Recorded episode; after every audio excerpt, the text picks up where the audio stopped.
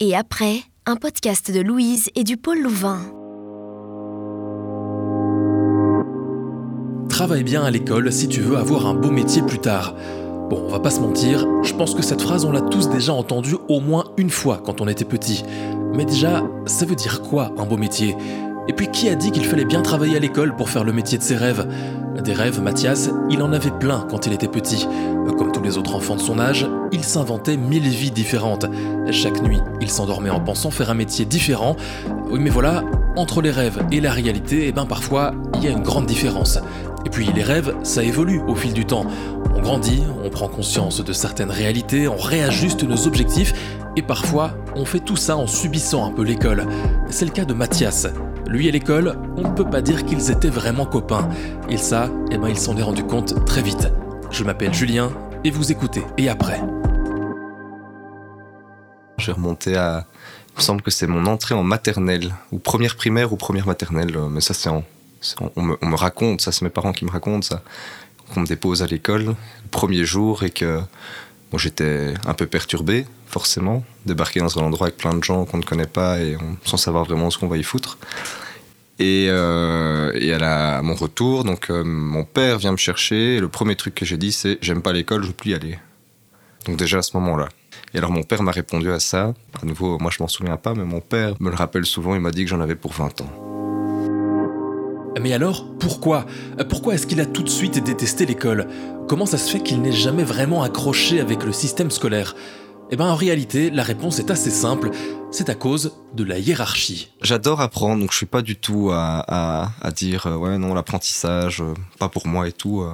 Donc c'est pas une question de aimer ou ne pas aimer apprendre. Il y a un rapport à la hiérarchie qui vraiment ne me plaît pas, ce, rapport à la hiérarchie. Et très rapidement, mes parents m'ont éduqué à toujours un petit peu me révolter par rapport à une, certaine forme de hiérarchie et d'injustice qui pourrait y avoir. Et donc, moi, j'ai eu euh, ce sentiment d'être dans un endroit où voilà, il y a des règles, il y a un patron et euh, voilà, il y avait un rapport à cette hiérarchie, aux, règles que j'arrivais vraiment pas à me plier à, cette idée de, de, devoir respecter les choses, des choses qui sont pas concrètes, euh, qui ont été écrites par je ne sais qui à un moment donné. On sait juste qu'on est avec d'autres enfants de son âge et euh, que c'est une obligation et qu'on ne discute pas ce genre de choses. Et puis par la suite, on se rend compte qu'il y a une obligation légale. C'est plutôt après que ça devient intéressant. Fin de primaire, début secondaire, je commençais à comprendre certains trucs. Et puis euh, l'engrenage, euh, la compréhension du système dans lequel, dans lequel j'étais entré, dans lequel je vivais, qui me, qui ne me convient, enfin qui ne me convient toujours pas d'ailleurs. Hein. Que ce soit en général tout d'abord, puis en technique transition et enfin en enseignement technique, le système éducatif ne convenait toujours pas à Mathias. Et ce n'est pas un rejet pur et dur de la hiérarchie. Avec Mathias, on est loin de l'image cliché du punk qui rejette l'autorité. Au contraire, pour lui, la hiérarchie est importante, mais juste pas forcément à l'école. Tout n'est pas acheté non plus. Si Shepard qui est une ONG euh, donc euh, qui lutte contre la surpêche et contre surtout le braconnage. Et donc euh, leur terrain d'action c'est sur la, mer, sur des bateaux et ils rentrent en contact direct avec des bateaux de braconniers. Donc il y a déjà eu des bateaux qui ont été coulés par cette ONG. il y a déjà eu des équipages qui ont été donc qui, ont qui se sont sabordés, qui ont été emprisonnés par leur État, qui ont et l'ONG travaille avec aussi maintenant des, des groupes militaires euh, de certains pays africains. bref, sur un bateau, il y a besoin d'une hiérarchie.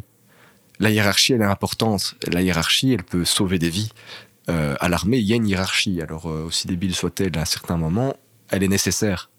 On la, on la voit en Ukraine actuellement. On a besoin d'une hiérarchie dans, un groupe militaire. C'est important. Sur un bateau, le bateau, il, il coule s'il n'y a pas de hiérarchie. Donc, sur un bateau, une hiérarchie est utile, nécessaire. À l'école, elle n'est pas obligatoire.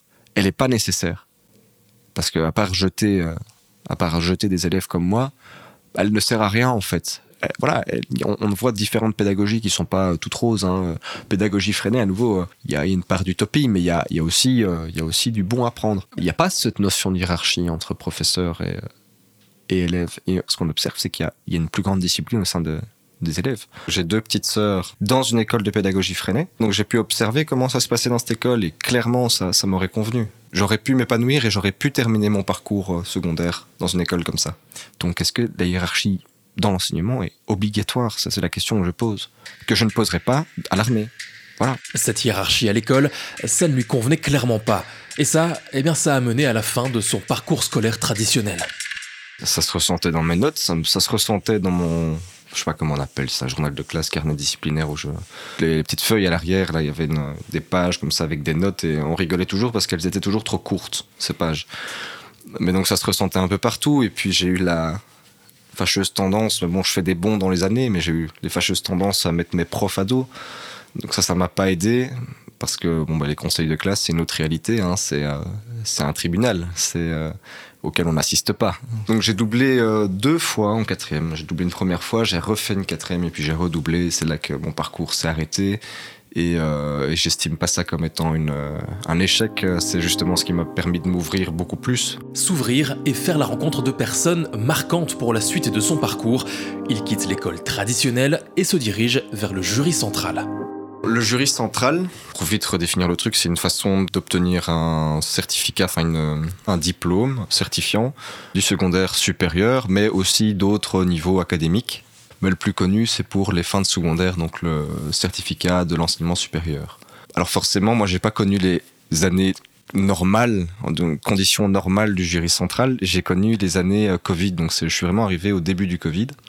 Alors, ça s'est plutôt bien passé pour moi donc pas dans les résultats, pas dans le résultat, mais euh, j'ai eu une chance exceptionnelle, c'est d'être accompagné par une professeure qui a, qui créé une école privée. Et pour la citer, parce que c'est vraiment une personne qui m'a soutenu, qui m'a permis de m'ouvrir, c'est Aurore Siquet, qui a, une école euh, du côté de Bruxelles à XL et qui connaissait mon papa. Et donc via cette connaissance on a eu un, petit parce que mes parents ne pouvaient pas se permettre forcément de payer une école privée. On a eu euh, voilà elle nous a elle nous a aidé euh, de, ce côté là et donc j'ai eu un soutien euh, pendant un an qui était exceptionnel. J'ai rencontré des professeurs qui sont professeurs dans l'enseignement supérieur et à l'université et qui à leurs heures perdues viennent donner cours dans cette école. Et donc je vais citer quelqu'un d'autre. Marc Lequiste qui qui était professeur de littérature euh, dans cette école et qui m'a ouvert et qui m'a ouvert complètement l'esprit sur ce qu'est la lecture, quelque chose que pendant longtemps je n'arrivais vraiment pas à ouvrir un, roman, un bouquin et à, à, me plonger dedans. Pour moi, c'était une corvée.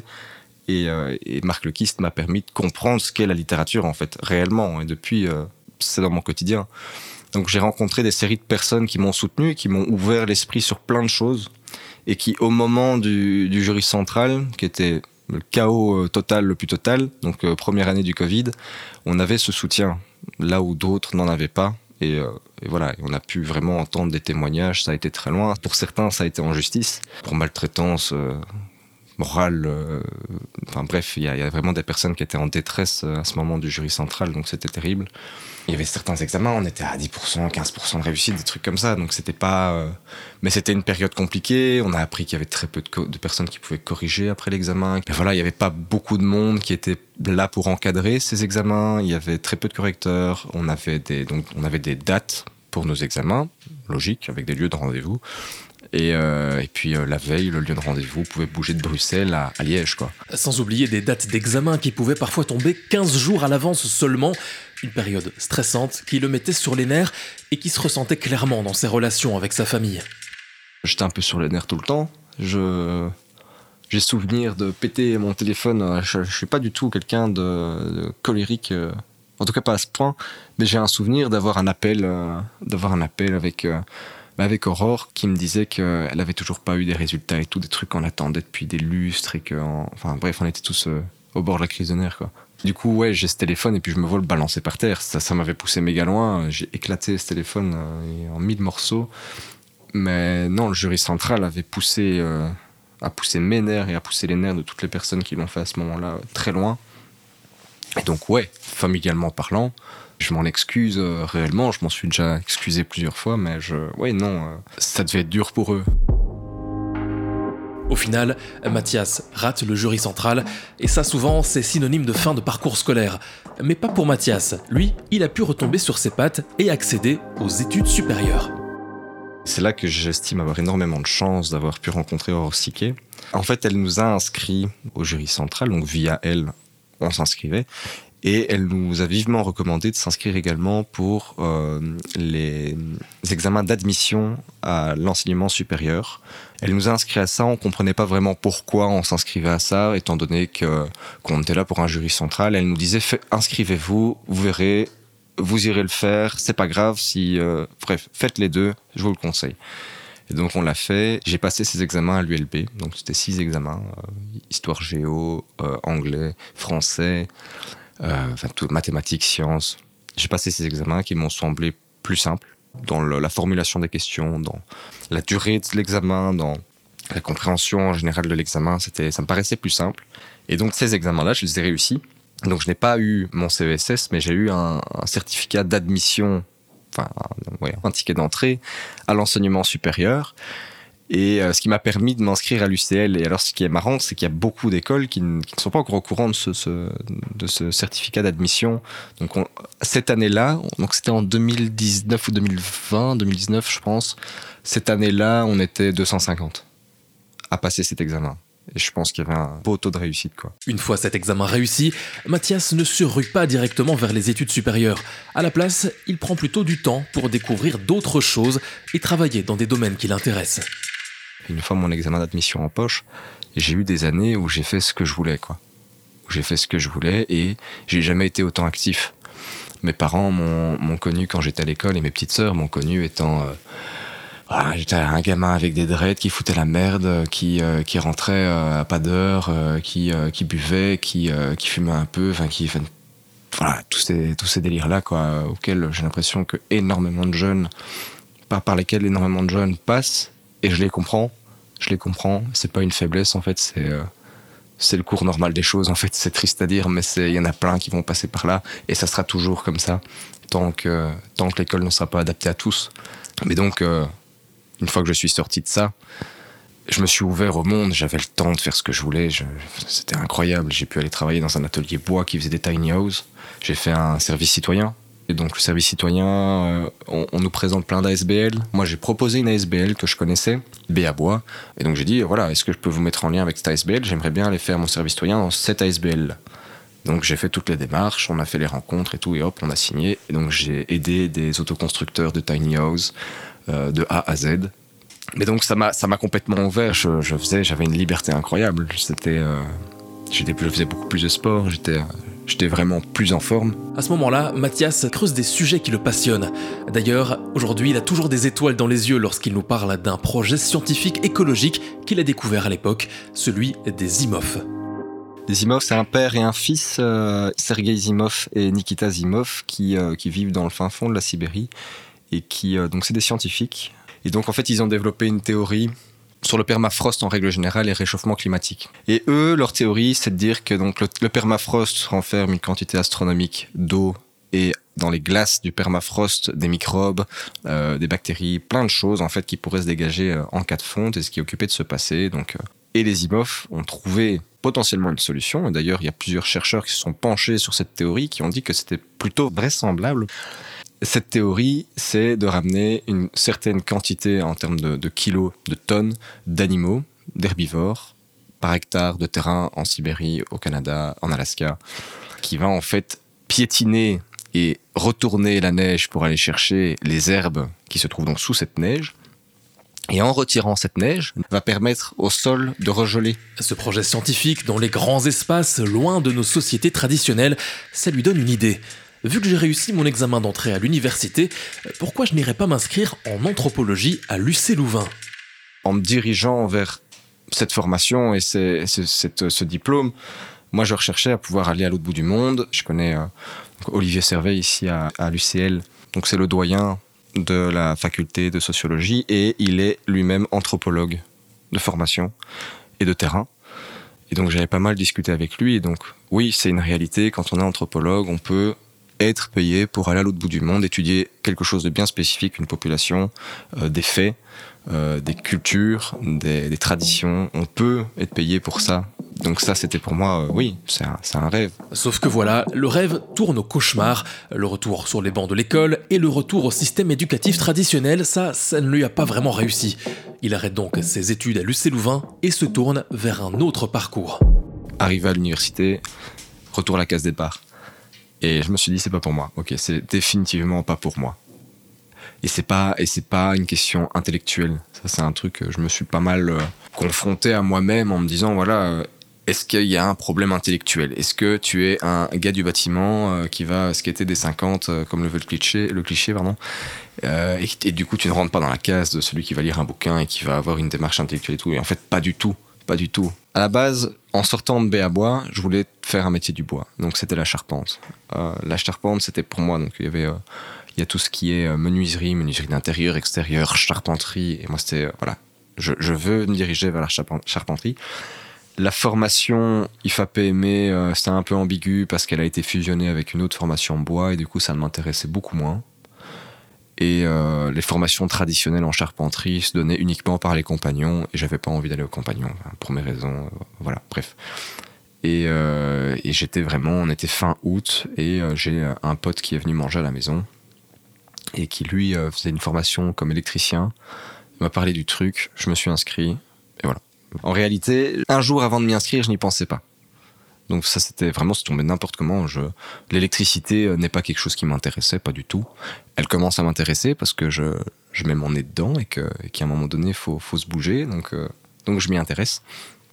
C'est pas une passion. Et, euh, et, je pense que c'est le début de la logique que j'ai maintenant commence avec cette logique de dire, enfin, cette pensée de dire c'est pas une passion, c'est un moyen. C'est le terme que j'ai trouvé le plus juste parce que, en grandissant, le temps fait qu'on commence à se connaître, qu'on commence à comprendre qui on est.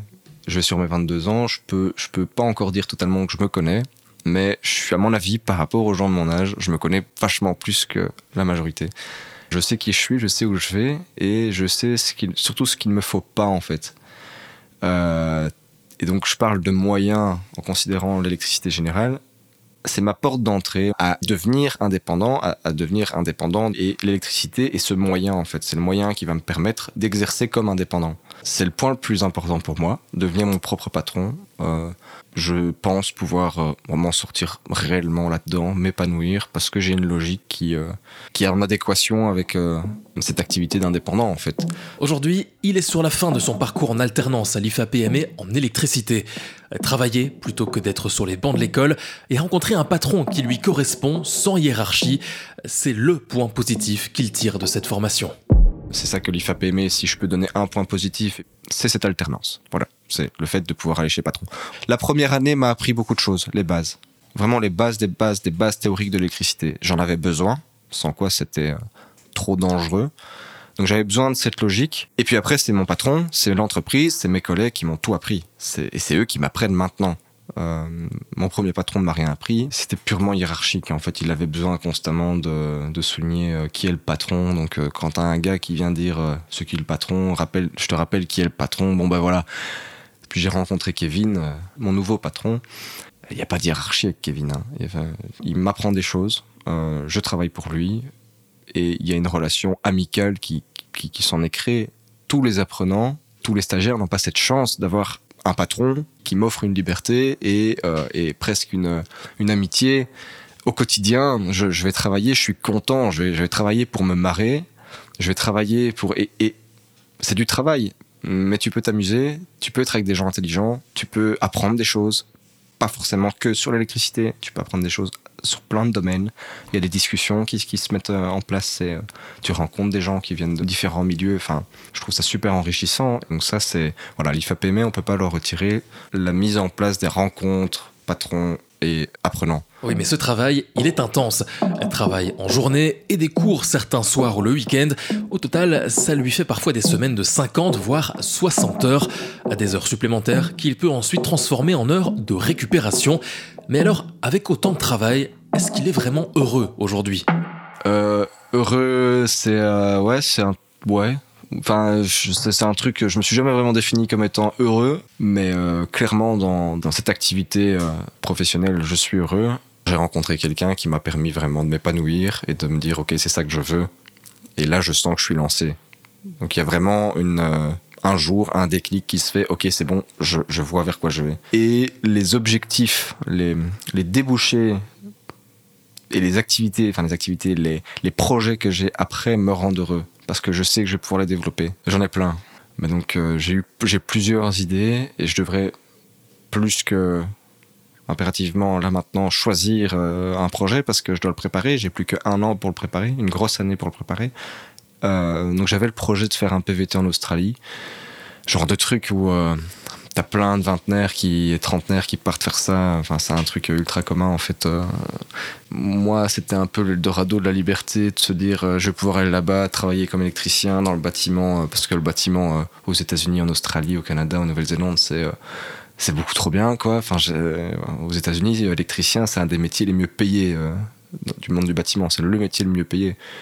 Euh, et puis je voulais acheter un- une voiture et faire euh, le tour euh, de la côte. Ça, c'était vraiment le projet que j'avais au début d'année, qui se transforme petit à petit parce qu'en réalité, toutes mes envies euh, se croisent. Euh, de- depuis des années, je, suis passionné par des cultures, par des. Je me renseigne énormément, j'écoute énormément de musique, je, je regarde énormément de reportages, je lis beaucoup de bouquins sur euh, la Russie, sur le Caucase, sur le Moyen-Orient en règle générale et le nord de l'Afrique. Et là, j'ai un projet de voyage itinérant. Ce serait de partir de Belgique, de traverser les Balkans, d'arriver en Grèce, de remonter vers Istanbul, et de traverser la Turquie, d'arriver dans le Caucase, le bas Caucase, euh, l'Arménie, l'Azerbaïdjan et la Géorgie. Et ce voyage, il ne veut pas le faire n'importe comment. Ce qu'il veut, lui, c'est être utile et pas être un simple touriste. C'est ce point-là que je suis occupé de travailler là maintenant, c'est comment en faire un projet, ne pas juste être un touriste. Euh, si le projet c'est de prendre des photos, bah on est un touriste. Si le projet c'est de d'aller euh, visiter des choses, on est un touriste. Après, si le projet, voilà, et concrètement, c'est d'aller faire quelque chose, on n'est plus vraiment un touriste en fait. On est, on est quelqu'un qui a une, un réel intérêt à être sur place et on est vu différemment. Je suis la chaîne de quelqu'un qui, euh, bon, qui n'est pas euh, donc sur, YouTube et sur les réseaux sociaux, sociaux, qui n'est pas extrêmement connu, mais qui mérite à être connu. Euh, Raf Kramat, qui est un, Suisse dans un trentenaire qui est parti, qui a acheté un, vieux 4x4 qu'il a aménagé, qui est parti à travers euh, les Balkans, la Turquie, la Grèce, la Turquie, euh, la Géorgie, enfin le Caucase, qui là maintenant se trouve du côté de Oman. Et lui, il a un projet vidéo derrière. Donc euh, voilà, son projet, c'est de, faire des vidéos. C'est un projet. Alors moi, j'ai pas envie de faire ce projet-là. J'ai envie de développer quelque chose dans lequel un projet dans lequel je suis bon. Et donc euh, ça c'est la réflexion que j'ai maintenant, c'est donc qu'est-ce que je peux qu'est-ce que je peux amener, qu'est-ce que je peux faire qui concrètement va aider? Sans pour, pour autant dénigrer les gens, hein, juste aider parce que j'ai ces compétences-là, c'est de la main d'œuvre, c'est euh, c'est je, je peux travailler, je clairement je peux travailler, j'ai quelques compétences dans le bâtiment, il y a un projet à monter, il y a quelque chose à faire. Des projets plein la tête, des idées bien arrêtées. Aujourd'hui, il semble avoir trouvé sa voie, ou en tout cas, il est sur une bonne lancée. Et lorsqu'il regarde en arrière vers sa scolarité, tout n'est finalement pas totalement noir. Il peut même en tirer quelque chose de positif. Si l'école, le système scolaire m'a appris une chose, c'est à retomber sur mes pattes. Euh, c'est une compétence. La résilience, le, système scolaire m'a appris ça. Et je vais quand même euh, spécifier un truc par rapport au système scolaire. Dans différentes années, j'ai pu rencontrer des professeurs exceptionnels. Je pense à quelqu'un qui ne se rappellera pas qui je suis, ou alors s'il s'en rappelle, euh, chapeau. Monsieur Nutelet de la Providence, quand j'étais en deuxième secondaire, donc ça remonte à perpète. Et j'ai un souvenir de, ce professeur de technologie. Et ce professeur nous donnait cours sur euh, notre système solaire. euh, et donc on apprenait la distance entre les planètes, euh, la taille des planètes. C'était voilà, intéressant, mais il l'a surtout pas fait au tableau. Il nous a emmenés dans cette petite cour avec des craies et on devait dessiner à l'échelle notre système solaire. Il faisait beau. Je, je me rappelle de ce jour. Je me rappelle de cette activité. Donc tout n'est pas acheté, tout le monde n'est pas acheté. Il y a des profs qui valent, qui en valent vraiment la peine. Il m'a appris quelque chose. Il m'a appris quelque chose, donc tout n'est pas acheté. Et si on restait sur ce côté positif? Si on lui demandait, lui qui est passé par plusieurs détours dans sa jeunesse, le conseil qu'il donnerait à un jeune qui se trouve aujourd'hui dans la même situation que lui à l'époque? Ça va être compliqué d'en donner que un. Euh, bon système. Il y aura jamais le bon système. Il y aura toujours des personnes à qui ça ne conviendra pas. Maintenant, la question, c'est si cette personne ne s'y retrouve absolument pas, c'est qu'elle se pose pas les bonnes questions. En fait, on parle souvent de la transition entre l'école et le, le monde du travail, la vie active. euh, Cette transition-là, en fait, elle se fait beaucoup plus tôt. Et c'est une connerie de dire qu'il y a une transition entre l'école et la vie active. Elle était déjà dans la vie active quand à l'école. Alors ouais, t'es pas autonome, t'es pas indépendant financièrement, ça c'est vrai. Mais tu prends déjà, tu fais déjà des choix. Si on m'avait dit qu'à à, 13, 14 ans, les choix que je faisais allaient impacter ma vie directement euh, dans la vingtaine, euh, putain, euh, j'y aurais réfléchi trois fois. trois fois plus, quoi. Faut arrêter d'attendre que les gens amènent, enfin, changent les choses à ta place. Ça, c'est une réalité. Les gens ne changeront pas les choses à ta place. Déjà, si tu te poses la question de est-ce que je suis dans le bon système, c'est que intellectuellement, je trouve que t'as, voilà, tu, tu développes quelque chose. Si tu le fais, c'est, voilà, t'as de la chance. Tu te poses la question. Alors continue, pars sur cette lancée-là. Et pense pas que le problème, l'anomalie, c'est toi. C'est pas parce que t'es en échec total ou que t'es un patati patata à l'école, mal vu, prof, hein. c'est pas pour ça que t'es pas sur le droit chemin. C'est débile. On peut trouver ça autrement. Ce qui est difficile, c'est d'avoir du soutien. Moi, j'ai de la chance. D'autres n'en auront pas au niveau du soutien. Donc, si je peux apporter une chose, c'est qu'il faut être courageux il faut, s'accrocher, il faut s'accrocher et on n'est pas tous mis sur le même pied euh, d'égalité. Donc il faut s'accrocher, trouver le soutien là on peut le trouver, que ça soit famille, que ça soit euh, amour, que ça soit ami, que ça soit n'importe quoi, trouver du soutien parce qu'on s'en sort rarement tout seul, mais, euh, mais s'accrocher, clairement. Et après, un podcast de Louise et du Pôle Louvain. Écrit et raconté par Julien Malpa. Habillage sonore, Samy Andoura. Montage, Julien Malpa. Mixage, Nicolas Castormont. Bon, voilà pour le récit de Mathias. Vous l'avez entendu, aujourd'hui, il semble sur une bonne lancée. Un endroit d'apprentissage où tout se passe bien et des projets plein la tête. Mais je vous propose de revenir un petit peu en arrière. On l'a entendu dans ce podcast au travers de son parcours, Mathias a pu entrer à l'université sans pour autant avoir de CESS, ce diplôme de fin de secondaire. Et s'il a pu faire ça, eh ben c'est grâce à l'examen d'admission aux études supérieures. Un examen qui est organisé chaque année à l'UC Louvain, l'ULiège, l'ULB ou encore à l'UMONS. Pourtant, personnellement, moi, j'en avais jamais entendu parler avant de cet examen. Alors comme je suis un peu curieux, j'ai un peu creusé le sujet. Et pour ça, j'ai rencontré Christine Dupont, la doyenne de la faculté des bio-ingénieurs à l'UC Louvain. C'est elle, notamment, qui écrit les questions pour l'une des matières évaluées dans cet examen dans cette université. Et elle nous présente la manière dont se déroule cet examen. Alors l'étudiant doit d'abord d'office passer une épreuve en français, en mathématiques et choisir une deuxième langue qui peut être l'anglais, le néerlandais ou l'allemand. Et ensuite, il fait un choix parmi certaines matières, trois matières parmi histoire, géographie, physique, chimie, biologie, sciences économiques et latin. Et bien sûr, le jeune va en général choisir des matières qui correspondent à ce qu'il va faire après, mais en réalité, ça n'a pas d'importance. Si on est admis, on choisit le cycle, le premier cycle que l'on souhaite dans les hautes écoles ou les universités. Je précise quand même que si on veut faire des études pour lesquelles il y a un examen d'entrée, ingénieur civil, médecin, dentiste, alors il faut aussi passer cet examen d'entrée en plus. Mais attention, cet examen d'admission, ce n'est pas un équivalent au CESS.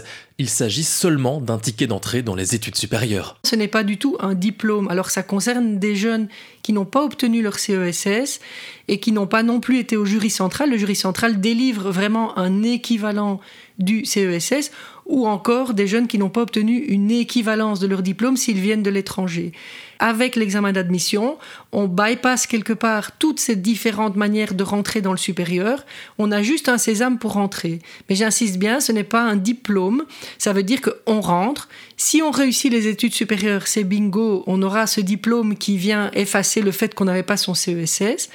Par contre, si on est rentré mais qu'on échoue dans ses études supérieures, on n'a toujours pas non plus son CESS ni un diplôme équivalent au niveau secondaire. Donc c'est un peu un pari de se dire oui, je vais réussir dans le supérieur et c'est souvent réservé à des personnes qui ont des parcours un petit peu particuliers, qui font soit parce qu'ils viennent de l'étranger, soit pour, différentes raisons qu'ils n'ont pas obtenu le CESS et qui n'ont pas pu non plus passer au jury central. Un pari qui a un coût, 132 euros pour présenter cet examen. Pas de quoi freiner les nombreuses personnes qui le tentent Pour ce qui est de l'UC Louvain, c'est entre 20 à 40 étudiants qui s'inscrivent à deux fois par an à chaque session. Donc il y a une session en juin, une session en août. Évidemment, ce sont parfois les mêmes hein, qui ont échoué en juin, qui reviennent en août, parfois même l'année d'après. Euh, donc ça, c'est les nombres qui s'inscrivent avec des taux de réussite en général en juin assez bas, on va dire plutôt de l'ordre de 20-30%, un peu meilleur en août, plutôt 30-40%. Et ce qui fait que sur une année, il y a, euh, on va dire, entre... Ça peut aller jusqu'à une vingtaine d'étudiants admis de la sorte, mais parfois, il y a certaines années où c'est euh, en, juin, parfois c'est un. Hein. donc voilà, le taux de réussite n'est pas très très élevé. Le taux de réussite de l'examen reste donc assez bas, mais pour ceux qui le réussissent, que se passe-t-il pour eux? Est-ce qu'ils réussissent ensuite à aller jusqu'au bout de leur étude supérieure Alors c'est une très bonne question et justement récemment nous avons fait une petite étude du devenir de, ces jeunes. Alors il faut savoir que nous n'avons pu nous euh, prendre la mesure que de ceux qui étaient restés à l'UC Louvain. Donc ils viennent chez nous passer l'examen. Déjà pour vous dire environ la moitié de ceux qui réussissent chez nous ne viennent pas s'inscrire chez nous. Donc ils sont sans doute inscrits dans une autre université ou une haute école. Et sur ceux-là, Bon, malheureusement, il faut être honnête, environ la moitié décroche. Et sur la moitié qui reste, bon, certains décrochent le diplôme, parfois après des parcours assez longs.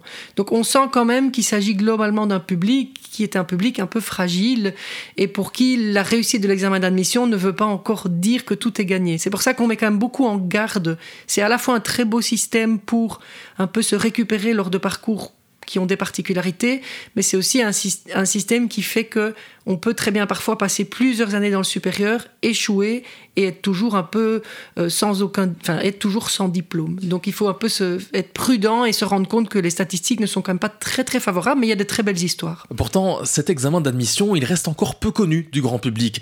Euh, peut-être car dans l'ensemble, à côté des quelques belles histoires de jeunes qui le réussissent et qui vont au bout de leur parcours, eh ben la majorité ne le réussit pas. Alors une question se pose, vu les faibles taux de réussite à l'université pour les lauréats de cet examen, faut-il réformer cette épreuve d'admission? Le sujet, en tout cas, il fait débat. C'est vraiment une question qu'on se pose et pour être honnête, on avait fait cette petite étude et depuis quelques années, on trouve qu'on devrait bien redialoguer même avec euh, nos autorités au niveau de l'ARES et les, différentes institutions qui l'organisent parce que c'est toujours difficile de se dire, si on pense au niveau collectif, c'est quand même un système très fort en entonnoir, avec beaucoup de jeunes qui essayent, pas beaucoup déjà qui réussissent, et puis encore très peu derrière qui décrochent euh, un diplôme. Donc si on le voit à l'échelle collective, je ne suis pas certaine que le système soit très bon, et c'est vrai qu'on s'est déjà même demandé si on ne devait pas un peu durcir l'examen pour s'assurer quand même que ceux qui le réussissent soient vraiment ceux qui sont prêts pour le supérieur.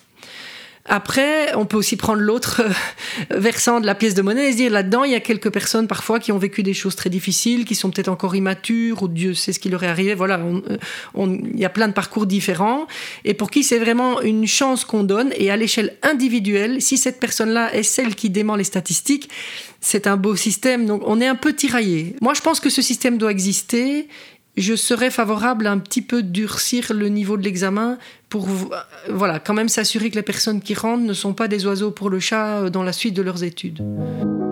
En attendant, cet examen a tout de même un mérite important. Dans de rares cas, pour certains jeunes un peu décrochés du système scolaire dans leur jeunesse, ils ont reçu une seconde chance. Ils ont réussi à raccrocher le wagon et à finalement décrocher un diplôme du supérieur. Et puis de toute façon, on l'a suffisamment entendu tout au long de ce podcast, pour ceux qui ne réussissent pas leurs études, ça ne veut pas dire qu'ils ont raté quelque chose. On peut tout à fait réussir sa vie, s'épanouir et devenir heureux en faisant un métier que l'on aime, en trouvant des projets qui nous inspirent. Et ça, eh ben on ne le trouve pas toujours avec des diplômes. Et après, un podcast de Louise et du Pôle Louvain.